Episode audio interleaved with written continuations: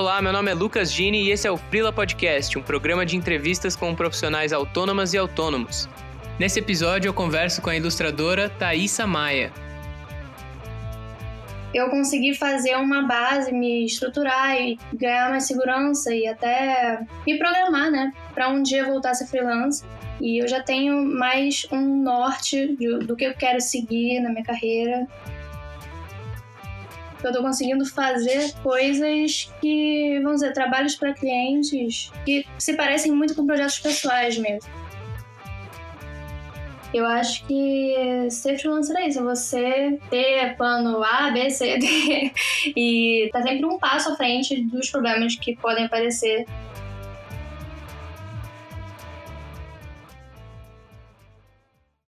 Oi, Thaisa. Oi, tudo bem? Tudo bem, contigo? Tudo ótimo. Queria já te agradecer por ter topado esse convite, estou muito feliz de conversar contigo. Eu que agradeço, é muito bom estar aqui. Valeu, eu quero então começar te perguntando como que você se tornou freela. Então, eu sempre tive trabalhos como freelancer em toda a minha carreira profissional, porque quando eu saí da faculdade, eu já entrei como freelancer. Eu tive assim dois momentos de ser freelancer na minha vida. Um foi quando eu saí da faculdade, porque eu queria experimentar muito o mercado de ilustração, porque eu trabalho como ilustradora, mas durante a faculdade eu não tinha muito estágio para fazer, eu nunca tive a experiência de trabalhar numa empresa como ilustradora, então antes de entrar ah, num regime de CLT, eu queria experimentar coisas diferentes, porque é um compromisso grande, né? Você entrar numa empresa, você vai ficar lá um tempo. Então, se eu pudesse experimentar projetos diferentes, em ramos diferentes, eu ia ter uma noção melhor do que eu gosto do que eu não gosto. Então, nesse momento, foi muito legal para mim, até porque eu estava ainda morando com meus pais, então eu ajudava em casa, mas não era assim um peso de você ter que se sustentar daquilo, então eu tinha mais liberdade para experimentar. Mas aí eu entrei numa empresa depois de um ano, eu fui trabalhar num estúdio de animação, fiquei lá três anos, mas durante esse tempo eu ainda mantive alguns clientes e eu consegui fazer uma base, me estruturar e ganhar mais segurança e até me programar, né, para um dia voltar a ser freelancer. E esse ano eu voltei a ser freelancer e está sendo um momento diferente do que eu estava vivendo naquela época, porque hoje eu já tenho quase cinco anos de formada e eu já tenho mais um norte de, do que eu quero seguir na minha carreira. E está sendo um momento, assim, ótimo para mim, porque eu estou conseguindo fazer os meus projetos e eu já tenho uma, uma gama de opções, assim, de cliente e de mercado para trabalhar. Então, tá sendo mais, mais confortável para mim trabalhar agora como freelancer e mais divertido, né? No caso, porque eu tô conseguindo fazer coisas que, vamos dizer, trabalhos para clientes que se parecem muito com projetos pessoais mesmo, sabe? Muitos clientes já chegam em mim falando, não, eu quero uma coisa parecida com isso que você fez, e era um projeto pessoal, então isso é bem legal. Entendi. E a coisa da ilustração, então, veio desde cedo, né? Mesmo quando você esteve no emprego, era animação, imagino que você fizesse bastante coisa relacionada lá. Sim, eu fazia cenário e lettering para as séries. Eu era da equipe de arte, né? Mas sempre ligado à arte, à ilustração, né, no caso. E você estudou design na faculdade? Estudei, eu estudei na FRJ e eu sou formada em design gráfico. E lá eu tive a sorte porque era no mesmo prédio da pintura e das belas artes. Então eu pude puxar várias matérias de artes mesmo que deram para dar uma complementada no meu estudo de design. Eu acho que o ilustrador que ele tem noção de design, tem noção da técnica de, de arte, de pintura, ele acaba sendo muito mais completo, porque tudo que a gente faz vai ser aplicado em alguma mídia. E essas mídias eu aprendi em design, tanto Sim, eu passei por animação, passei por editorial, eu sei fechar arquivo, então isso foi muito importante para mim ter tido essas duas bases, sabe? Eu não tenho uma faculdade de ilustração, né?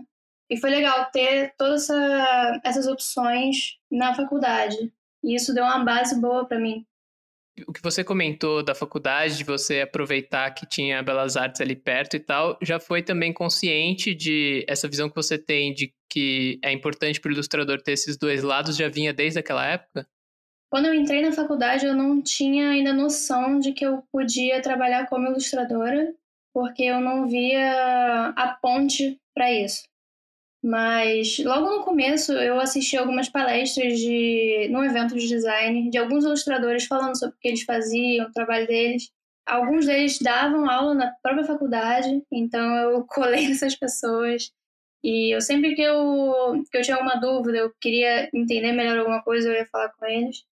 Então, desde o início da faculdade, eu foquei muito em me tornar uma ilustradora, sabe? Então, até nos projetos que às vezes não tinham alguma coisa necessariamente a ver com ilustração, eu tentava trazer alguma coisa que pudesse me ensinar mais nesse campo, sabe? Tipo, ah, vou fazer uma capa de livro, eu vou fazer o lettering à mão, vou desenhar esse lettering.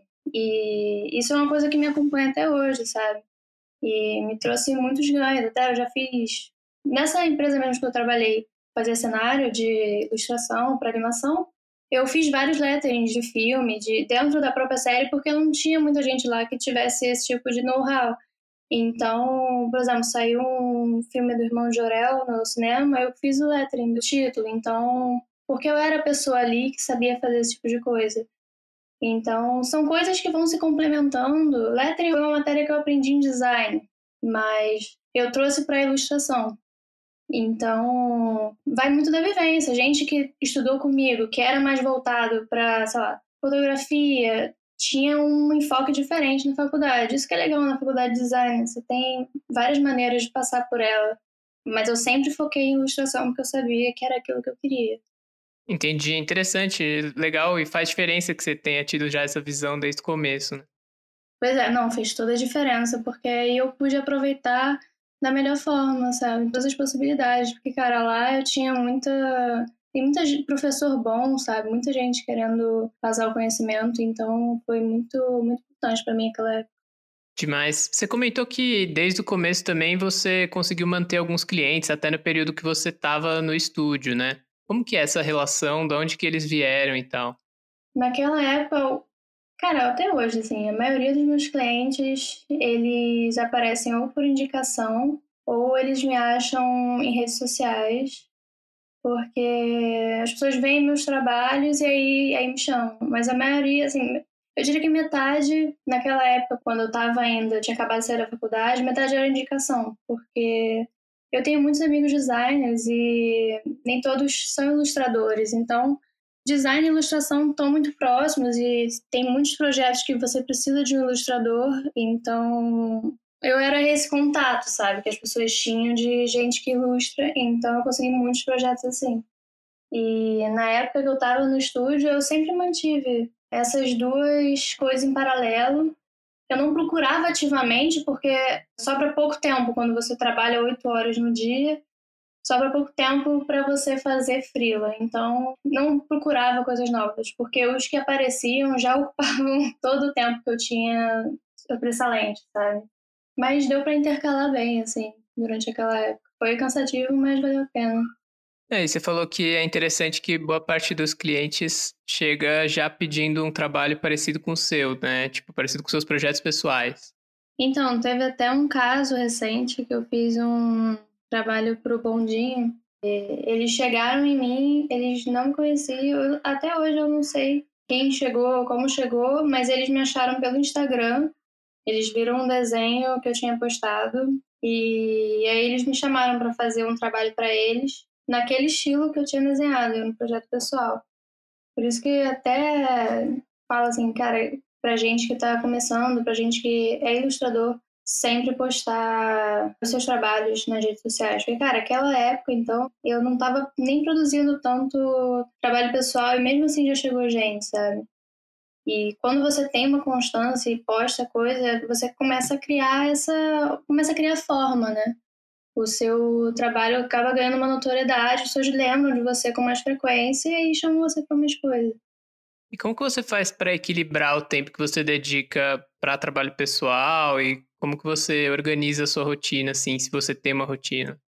Então, a minha rotina, ela acaba variando dependendo do projeto que eu faço, porque se tem um projeto que eu preciso de pouco tempo para fazer e é muito, muito trabalho, eu acabo focando só nele. Mas hoje em dia eu equilibro minha rotina mais meio a meio, assim. Eu faço tanto trabalho de cliente como trabalho para mim no dia a dia. Eu vou intercalando porque funciona melhor para mim e variando o que eu estou fazendo, sabe? E até se eu tiver uma, uma margem de tempo maior, então eu vou fazendo o que eu tiver com mais vontade de fazer na hora. Porque aí é muito mais fácil você fazer, sabe, a tarefa se você tiver no pique daquilo. Então, se eu acordar e tiver fazendo um projeto que eu tô muito pilhada de fazer, eu vou fazer ele que eu até consigo fazer mais do que num dia que eu não estaria muito motivada, sabe? Sim, a questão de render bem tem muito a ver com essa motivação também, né? E é por isso que acho que te procurarem por causa do estilo é uma vitória, assim, como ilustrador. Pois é. Uhum. E aí você conseguiu manter mais ou menos a rotina nesse período? Como é que estão os trabalhos? Tem chegado coisa? Cara, então, a minha rotina... Eu voltei a ser freelancer no começo de fevereiro e no, logo em março mudou tudo, né? Mas em fevereiro eu tava conseguindo uma rotina... Tava estudando algumas rotinas e depois chegou março, veio quarentena e eu falei, ah, não vai mudar nada, não. Só que aí a gente teve corona aqui em casa, e aí fiquei três semanas sem desenhar. Então eu fui me readaptando. Tipo assim, a gente teve corona, depois eu fiquei três semanas sem desenhar, e depois eu voltei a desenhar fazendo um super projeto sobre o corona. então, minha rotina foi assim, de um nível estável para zero, para hiperprodução, porque eu voltei a fazer tudo que eu fazia e ainda voltei com um super projeto. E agora eu ainda estou ajustando essa rotina e é difícil dar o meu referencial para generalizar, porque esse meu projeto que eu fiz ele teve muita visibilidade. Então, muitas pessoas vieram falar comigo e propor projetos por causa dele. Então, eu não sei se se eu não estivesse fazendo nada, isso teria mudado. Mas eu senti muita diferença quando eu saí do estúdio e voltei a ser frila numa questão de vamos dizer, eu voltei a, a, fazer meus trabalhos pessoais, voltei a postar mais ativamente nas redes sociais, que estavam quase abandonadas, porque quando você trabalha oito horas, chega em casa, faz frila, faz frila no final de semana, não sobra muito tempo para você criar suas próprias coisas. Então, eu senti muita diferença, assim, quando eu voltei, assim, a fazer, como as minhas redes sociais cresceram absurdamente, sabe? E foi um negócio assim, eu só voltei a postar as coisas com frequência e as minhas redes cresceram, sabe? Não teve nenhuma mágica, sabe? então, eu acho que isso foi um aprendizado, assim, importante, tipo, você sempre apostar em estar tá atualizando o que você está fazendo e se atualizando também, porque eu estava sentindo muita falta de criar para mim. Mas só para não fugir muito do assunto, voltando à rotina, eu ainda estou estruturando ela. É, agora eu estou voltando a fazer meus projetos pessoais. Estou com dois frilas agora que ocupam mais ou menos a maior parte do meu dia, mas eu geralmente faço um ou outro durante o meu dia. É que assim, eu geralmente separo meu dia em blocos, sabe? Por exemplo, de manhã eu não gosto muito de pegar nenhum projeto ainda, porque eu sinto que eu sou mais lenta de manhã, quando eu começo a fazer as coisas. Então eu geralmente faço meu café da manhã, eu vejo algum episódio de série, eu jogo videogame, eu faço essas coisas que são lazer mas eu acho que fazer elas logo de manhã já me libera, porque aí eu não fico querendo fazer elas depois que eu terminar de trabalhar.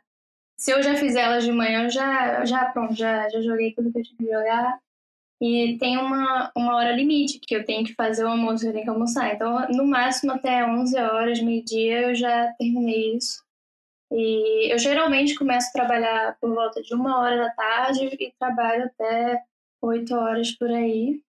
E eu geralmente tento liquidar logo os projetos que eu tô com mais vontade de fazer, porque é aquilo que eu disse, né? Você começar pela coisa que você tá com, com mais vontade, assim.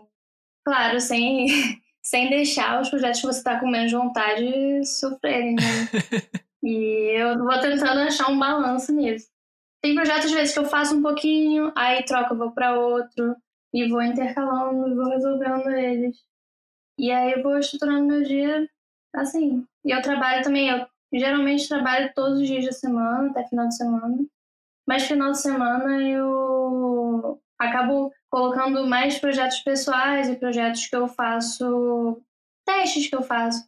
Mas não tem muita regra não, assim, porque ainda mais agora em quarentena, que todos os dias são o mesmo dia, acaba sendo melhor para mim que fica uma constância. Mas eu prefiro trabalhar todos os dias porque eu posso trabalhar uma quantidade menor de horas em cada dia, fica mais suave tudo e eu consigo intercalar, porque eu moro sozinha, então eu também tenho que fazer algumas coisas para casa e eu vou intercalando isso com a rotina de freelancer que eu tenho.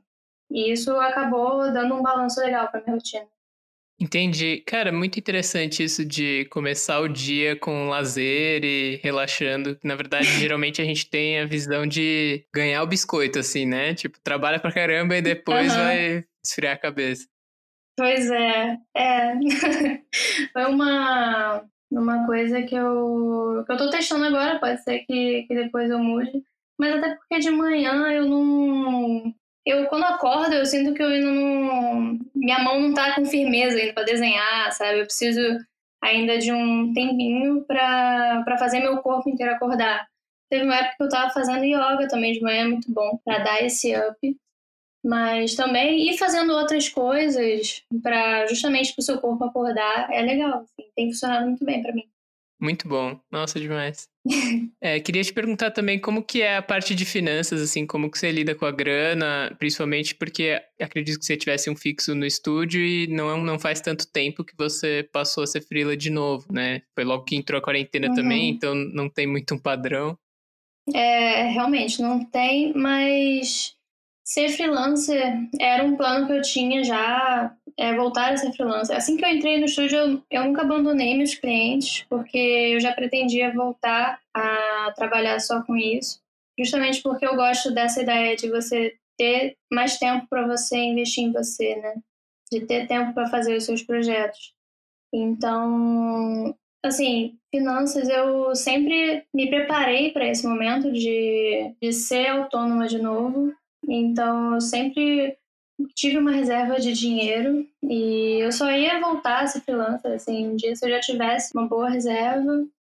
E é isso que me dá tranquilidade. Eu acho que, assim, não tem como você ser pego de surpresa se você se preparar para os problemas da vida. Então, eu acho que ser freelancer é isso, é você ter plano A, B, C, D e tá sempre um passo à frente dos problemas que podem aparecer para você. Então foi isso que eu fiz. Eu sempre guardei dinheiro sempre, assim, cara, no estúdio eu tava trabalhando e eu tava ganhando, assim, anualmente, tava ganhando mais como freelancer do que do que trabalhando lá. Então eu conseguia já me sustentar com o dinheiro que eu ganhava num e o outro guardava. Então eu consegui fazer uma boa reserva.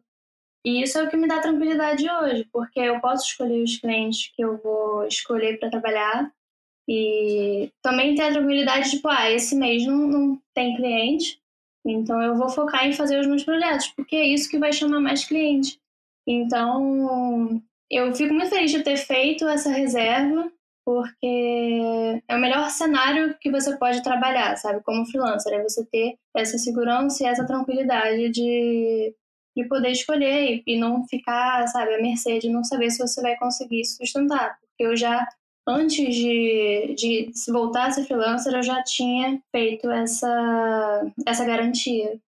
Entendi. Esse planejamento é importante e até acho que emendando um pouco, você falou que você planejou por um bom tempo e organizou essa questão financeira e hoje você tem algum plano de carreira de curto ou de longo prazo?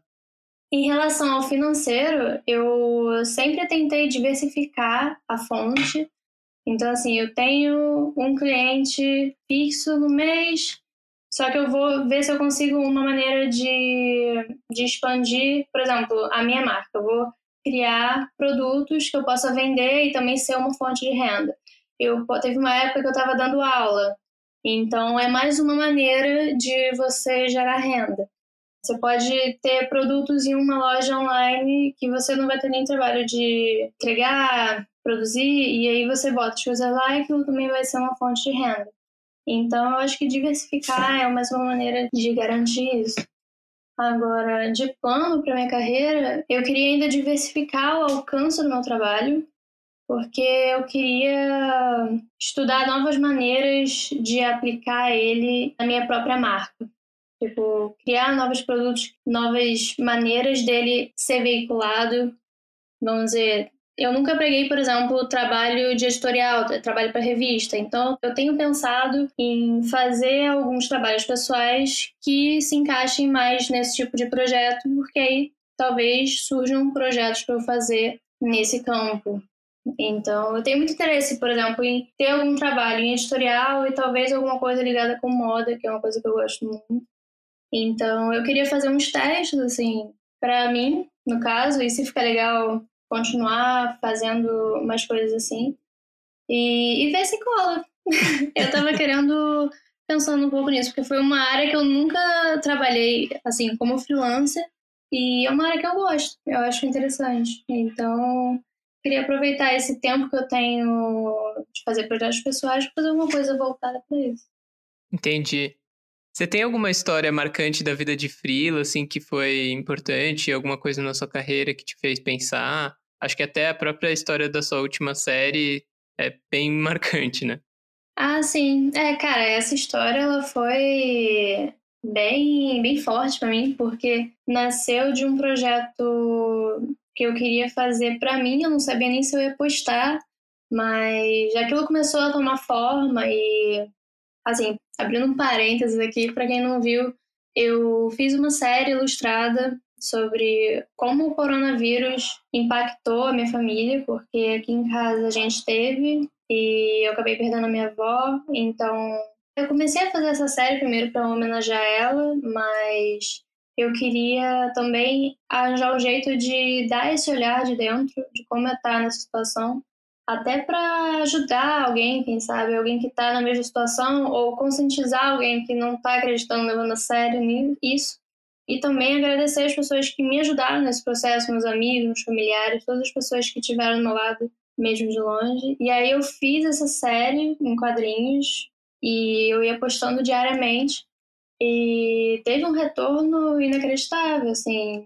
E dei entrevista na TV, na rádio, apareci no Estadão. Sério, foi, assim, bem importante, sabe, esse projeto. E foi uma coisa que eu não estava prevendo antes. Depois eu fiquei pensando, cara, como é.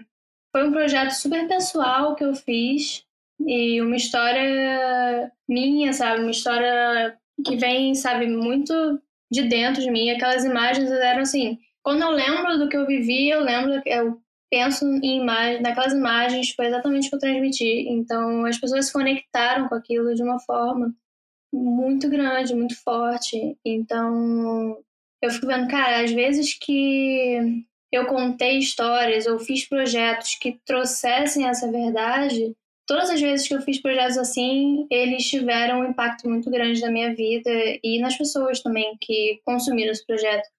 Então, esse projeto foi muito marcante para mim porque eu pensei, cara, eu preciso continuar fazendo isso, continuar colocando a minha verdade nas coisas que eu faço. Porque a gente vê, cara, quando eu era, estava começando, a gente acaba mirando muito é, do lado de fora, assim, vendo, ah, poxa, eu ia, o primeiro livro que eu ilustrei, eu, eu fiz sobre caixinhos dourados, eu ia procurar referência em castelos, em lugares distantes, tipo, coisas que não existem aqui. E, sabe, a gente, quando a gente conta coisas que estão perto da gente, a gente tem mais propriedade para falar delas, a gente traz mais verdade. Isso que cativa as pessoas. Então, eu já estava seguindo essa linha, mas esse projeto, ele veio, tipo, cara, é isso, você tem que contar as suas histórias. E não é nem só assim, tipo, pô, contar tudo que acontece na minha vida. não é isso. É, é mais assim, você trazer as coisas que você gosta, para o seu trabalho, para o que você faz. Claro que, pô, você vai fazer o trabalho de um cliente, não dá para você botar tudo que você quer, mas assim, nos seus projetos, no que você acredita, no que você produz, você tem que botar o que você é, sabe? Eu acho que é... isso faz toda a diferença. Poxa, eu vejo. Tem artista que eu sigo que eu não sei nem a cara, não sei nem se é homem ou mulher, não sei de onde a pessoa vem, e eu acho que tudo que a gente gosta se reflete no nosso trabalho. Então, se a gente puder falar sobre essas coisas, eu acho que só enriquece. Então, foi muito positivo esse trabalho por causa disso, porque ele confirmou muito essa ideia. Cara, muito legal. É bem louco isso das referências mesmo. Acho que às vezes a gente tende a buscar o que a gente sabe que está consolidado ali. E é claro que não vai ter nada consolidado que é parecido com a sua vida, né? tipo. Pois é. É sim. muito louco isso. E aí eu queria saber se você tem alguma indicação, além da sua própria série, claro, para o pessoal durante a quarentena assistir ou ler alguma coisa, alguma atividade nesse período. Então, já que você falou, eu vou. Eu, tinha feito, eu fiz uma lista aqui, mas eu. eu é, quem quiser ler esse meu quadrinho, pode ir no meu site ou no meu Instagram. Eu até recomendo você ir ver no Instagram, porque criou uma outra camada de leitura, porque eu ia postando diariamente, e aí, nossa, eu fico até arrepiada só de lembrar. E as pessoas, elas iam me acompanhando na narrativa nos comentários. Isso foi muito legal, sabe? Porque eu recebi muito apoio, assim, eu, eu recebi mensagens de pessoas que estavam na mesma situação e que também se sentiram apoiadas por essa corrente toda. Então, isso, eu acho que é a mídia mais legal de você acompanhar, até porque tem fotos e vídeos de meus avós, assim, coisas além do próprio quadrinho. Então, eu acho legal ver por lá. E de conteúdo, eu trouxe duas coisas que eu estava consumindo bastante, assim, no começo e até hoje eu uso. É, o primeiro é um aplicativo que provavelmente alguém já indicou aqui no seu podcast, mas, eu, cara, ele foi um que me ajudou bastante, que é o Togo. Quando eu virei freelancer, ele foi uma super ajuda, porque no começo eu ia trabalhando, ok, chegava no final do dia, eu ficava tipo, putz, é, não trabalhei nada, tem que trabalhar mais. nunca achava que eu tinha trabalhado o suficiente. E aí eu falei, não, ok, eu vou começar a contar as horas. Eu comecei a usar ele para separar pelos projetos para ter uma noção de quanto tempo eu estava fazendo em cada um, só que me ajudou muito porque eu vi que eu estava trabalhando muito mais do que eu achava que eu estava trabalhando. Então, ele é um aplicativo que ele conta as horas de trabalho e ele é muito bom. Então, assim, eu recomendo para todo mundo que é freelancer, ele me ajudou bastante. Eu queria fazer uma recomendação também de atividade física, ainda mais agora que tá todo mundo de quarentena e não tem muito, muita opção, né, dentro de casa, que é o Yoga with Adrienne, que tem no YouTube. É um canal de uma moça e, cara, e quando eu tava. Agora eu dou uma parada, mas eu pretendo voltar, assim, sei lá, amanhã. porque é uma coisa que, que é muito boa. Eu sempre falo, tipo, não, amanhã eu volto. Mas eu realmente vou voltar. Eu parei por causa disso do coronavírus e até hoje não, não voltei. Mas era uma coisa assim, quando eu fazia, o meu dia começava muito melhor. E a Adrienne é super simpática, ela é ótima. Então eu recomendo muito fazer. Agora, assim, de atividade durante a pandemia, cara, é uma coisa que eu não estava fazendo tanto no início, mas ultimamente eu tenho feito com mais frequência é ligar para meus amigos, é falar com pessoas, porque eu moro sozinha, então eu no começo eu estava sentindo muita falta de falar com gente, de ter contato com alguém. Então, você falar com seus amigos, cara, isso parece que não, mas faz muita diferença no longo prazo. Você não se isolar muito, você ter sempre um canal de social, né, pelo menos, para poder interagir, porque senão fica muito, muito tempo sozinho, não... para mim não faz muito bem. Eu preciso tá conversando com alguém, tá entrando em contato com alguém, nem que seja pelo menos uma vez por semana, assim, uma call. Cara, e no seu caso foi uma transição meio foda também, porque você estava trabalhando num escritório com outras pessoas, aí logo que você passou a trabalhar na sua casa e já mora sozinha, entrou isolamento, tipo, uhum. tudo uma vez. tudo de uma vez só. Trocado do, de zero a mil em três segundos. é, isso é isolamento mesmo. Pois é, eu tô falando até com meus gatos aqui. Eu passo o dia conversando com eles. eu nunca mandei tanto áudio na minha vida, sério. Tem uma conversa que eu fui, eu tava fazendo backup esses dias, eu fui ver quantos áudios eu tinha mandado. Para uma das pessoas eu cheguei a mandar 5 mil áudios. Quer dizer, em... não eu sozinha, né? A conversa inteira tinha 5 mil áudios. Eu falei, ok. Isso não é uma coisa ruim, isso é uma coisa boa. Não, é motivo de orgulho, na moral. 5 mil áudios. Muito bom. Por último, então, Thaís, eu queria te perguntar se você pudesse dar uma ou algumas dicas para você mesma no passado sobre a vida de Frila, quais seriam?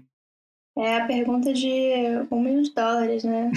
é difícil decidir, né? É... Cara, eu daria duas dicas. Uma eu já até falei aqui. Uma coisa que eu fiz muito e que eu, cara, isso foi muito acertado, é sempre investir nos seus projetos pessoais e sempre ser constante em estar tá fazendo e estar tá mostrando isso, porque isso foi ter mais retorno, assim, de cliente e de progresso até para mim na minha arte, tá sempre experimentando alguma coisa, sabe? Tipo, pô, teve um projeto que eu fiz que foi 100 aves brasileiras, eu comecei a fazer porque eu precisava ganhar prática em pintura digital então eu fazia um passarinho e aí no próximo eu ia testando uma técnica diferente. E aí o projeto acabou crescendo, as pessoas começaram a gostar e eu não estava prevendo essa ligação. E me chamaram para alguns freelas por causa desse projeto. Então é mais, pô, sabe, eu acho muito importante você fazer suas coisas sempre, porque isso vai dar um retorno para você naturalmente, assim, com o tempo é só ter paciência e fazer as coisas com calma e constância. E agora uma dica que eu daria para mim é pensar melhor assim no que você investir, porque eu vejo que às vezes eu investi em coisas que eu não usei bastante. Vamos dizer, até 2015, 2016, eu só trabalhava com tradicional e eu acumulei uma quantidade inacreditável de material para coisas tradicionais, tipo, ah, muito papel, muita tinta, muita coisa. E hoje em dia eu não uso, sei lá, 90% deles. porque agora eu faço praticamente tudo digital. Então, não precisaria ter investido tanto naquilo. Podia ter dado uma balanceada, ou tipo, pelo menos ter estudado esse investimento. Assim. Vai valer a pena você investir tanto, assim, não digo nem só dinheiro, mas tempo, né? Claro que esses materiais eu vou acabar usando até o final da minha vida, mas eu acho que tem coisas que você pode focar melhor. Então, eu daria essa dica para mim, pra Thaís que está começando. Demais. Acho que principalmente material artístico é uma coisa que tem momentos em que a gente se empolga e aí você vai ver se Total. tem até coisa repetida, Nossa. é tudo. Uhum. Pô, tem coisa aqui que eu nunca nem usei. Eu falei, nossa, eu preciso guardar isso aqui, porque isso vai ser muito importante para mim. Até hoje não usei. Vou ter que, vou ter que fazer o contrário, né? Vou ter que vou criar, vou ter que voltar a fazer tradicional para gastar esses materiais. Porque dá pena, né? É, tem que fazer umas ilustrações tipo A1, sabe? É, pois é. Pô, muito papel. Eu só senti quando eu mudei pra morar sozinha. Eu falei, caramba, nem dá pra guardar na HD. Demais, Thaís. Eu queria te agradecer de novo pela conversa. Muito bom conversar contigo. Eu que agradeço. Foi muito bom conversar com você. Não, não é assim 5 mil áudios, mas espero que tenha sido legal para você também. eu tava treinando todos esses meses, treinando pra, pra falar em podcast. Hoje eu nunca tinha gravado. Agora, abrindo um parênteses aqui, eu nunca tinha gravado. Raramente eu gravava a minha própria voz nos meus stories. E ultimamente eu tenho feito alguns stories falando. E aí a quantidade de mensagens, gente, nossa, Thaís, que voz bonita. eu fiquei tipo, pô, deve ser uns meses que eu tô treinando, mandando só áudio pros meus amigos. Eu não escrevo mais, eu esqueci como escreve. E eu só mando áudio agora. Eles que lutam. Podcast, eu já termino o áudio, quando, quando é longo, eu termino assim. Então, muito obrigada por ouvir esse podcast. Assine o nosso Patreon, siga nossas redes. Muito bom, eu já vou usar essa sua despedida então. Me apropriei do seu áudio. Pode usar. Obrigado, Thaísa. Eu que agradeço. Um beijo, tchau, tchau. Um beijo, tchau, tchau. Obrigado por ter escutado esse episódio até o final. E se você curte o Freela Podcast, considere apoiar com uma quantia a partir de R$ reais mensalmente no apoia.se. Valeu e até o próximo!